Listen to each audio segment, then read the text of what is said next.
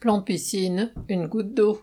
Santé publique France rappelle que les 1000 noyades annuelles, dont la moitié en été, sont la première cause de mortalité par accident de la vie courante pour les moins de 25 ans.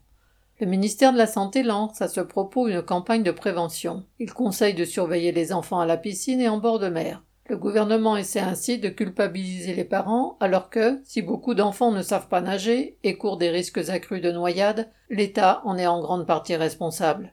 Il manque des piscines un peu partout, et particulièrement dans les villes populaires, ce qui restreint les possibilités pour le système scolaire d'enseigner la natation efficacement. La Seine-Saint-Denis, un des départements où la population est la plus pauvre, compte quatre fois moins de mètres carrés de piscines par habitant que la moyenne nationale. Elle a lancé un entre guillemets, plan piscine doté de 35 millions d'euros ce qui est peu comparé aux 174 millions que coûtera au mot la construction à Saint-Denis d'un centre aquatique olympique pour les Jeux de 2024 qui ne permettra certainement pas à tous les petits banlieusards d'apprendre à nager.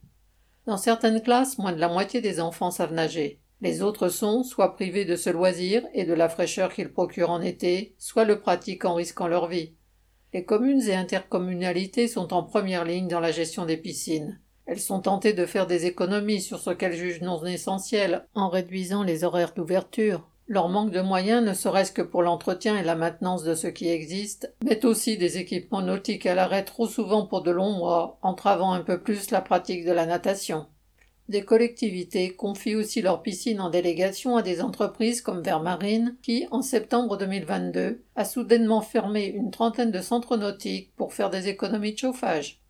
À écouter le gouvernement, le sport est une grande cause nationale à un an des Jeux olympiques. Le sport business l'est certainement. Le sport populaire, quant à lui, est méprisé. Lucien Détroit.